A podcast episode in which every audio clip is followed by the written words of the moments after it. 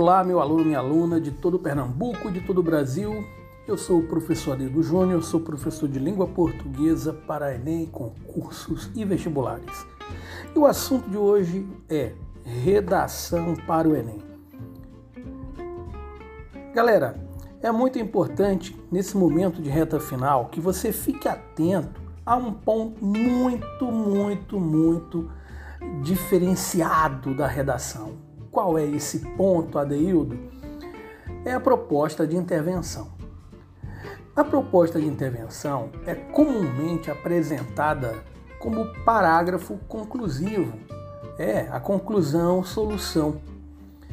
É adequado que você faça dessa maneira porque, didaticamente, a, a redação ela deve ter suas partes muito bem definidas. A introdução, Cabe a essa parte a contextualização do tema, a apresentação da tese e ali um resumo dos argumentos que você vai desenvolver mais adiante. Posteriormente, no desenvolvimento do texto, você pode trabalhar com dois ou três parágrafos, até mais, até quatro, se você tiver uma letra pequena, porém legível e tiver condições de desenvolver bem esses parágrafos. Não há problema quanto a isso. Padronizou-se o Enem como uma redação de dois parágrafos de desenvolvimento, mas não há qualquer embasamento é, técnico para que isso seja engessado e definido. Porém, é no desenvolvimento que você vai apresentar detalhes desses argumentos que foram apenas citados, apenas mencionados na introdução é também nesse desenvolvimento onde você vai é, experimentar uma série de, de estratégias argumentativas, como também vai se fazer valer de tipos de argumentos, como o argumento de autoridade. E aí chama atenção para um ponto importante. Apenas fazer a citação do que disse alguém não é garantia de apresentação de um argumento de autoridade. Para se configurar um argumento de autoridade, é necessário que, em primeiro lugar, aquele que está sendo citado seja a autoridade no assunto em questão. Por exemplo, não se pode colocar ah, como autoridade eh, em educação um sociólogo cuja citação ali apresentada tem uma relação indireta com questões eh, da educação, ou ainda tem uma relação universal, transversal com questões da educação, se o tema porventura envolve educação. É necessário que seja, se a, seja apresentada ali a teoria de um educador, de um pedagogo, é, de um professor, ok? Então, muito cuidado aí para não confundir a mera citação com um argumento de autoridade. Bem, feito o desenvolvimento, aí você parte para a conclusão. É na conclusão que, de modo geral, se apresenta a proposta de intervenção. E aí, por que esse podcast? Para lembrar você a, da apresentação dos cinco elementos obrigatórios da proposta de intervenção e de como você pode usar uma estrutura adequada, didática, para apresentar esses elementos.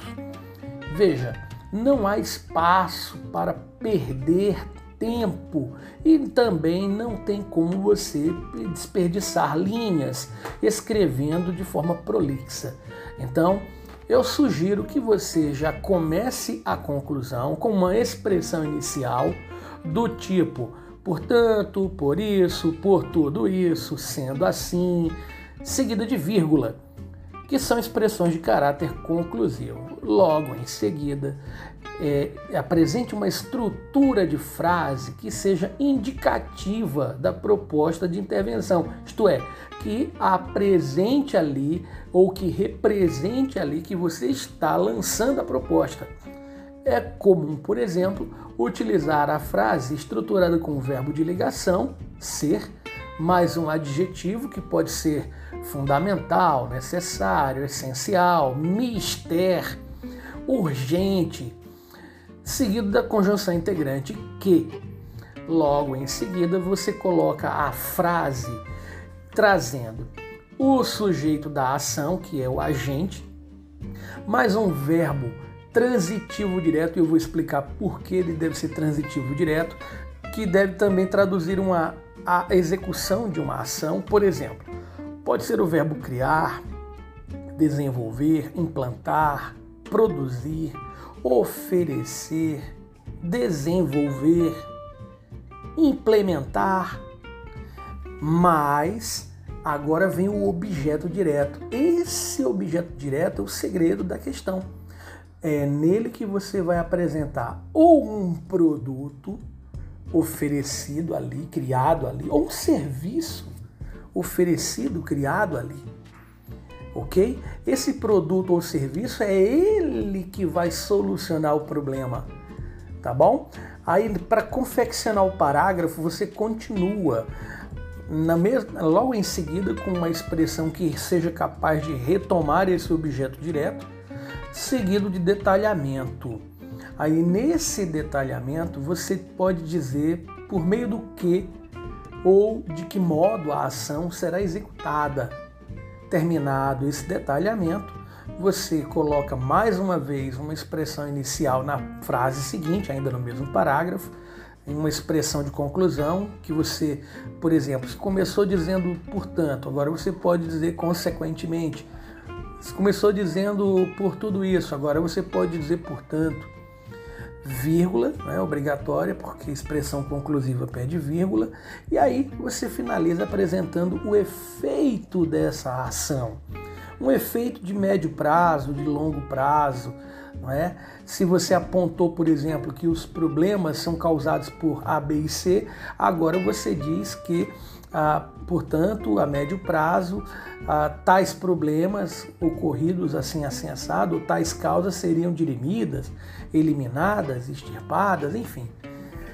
Eu vou colocar aqui como exemplo para você acompanhar esse parágrafo que eu fiz é, para um tema que envolva a alfabetização. Né? O tema proposto aqui para os meus alunos foi Caminhos para combater o analfabetismo no Brasil. Então, olha o parágrafo como fica seguindo essa estrutura. Portanto, é fundamental que o governo crie um programa permanente de alfabetização de jovens e adultos. Esse programa ofereceria, por meio das escolas federais, estaduais e municipais, uma formação mais adequada às necessidades dessa clientela, inclusive com orientação para o mundo do trabalho.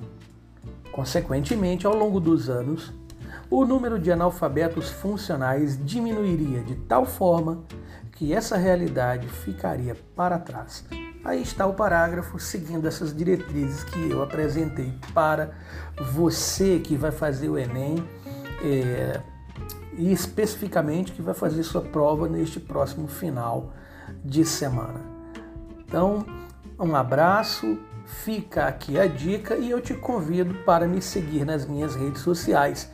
Se inscreve lá no meu canal no YouTube, Professor Adeildo Júnior, e me acompanhe no meu Instagram, arroba profadeildojr para não perder nenhuma dica de português e redação para Enem e concursos. Aquele abraço e até breve.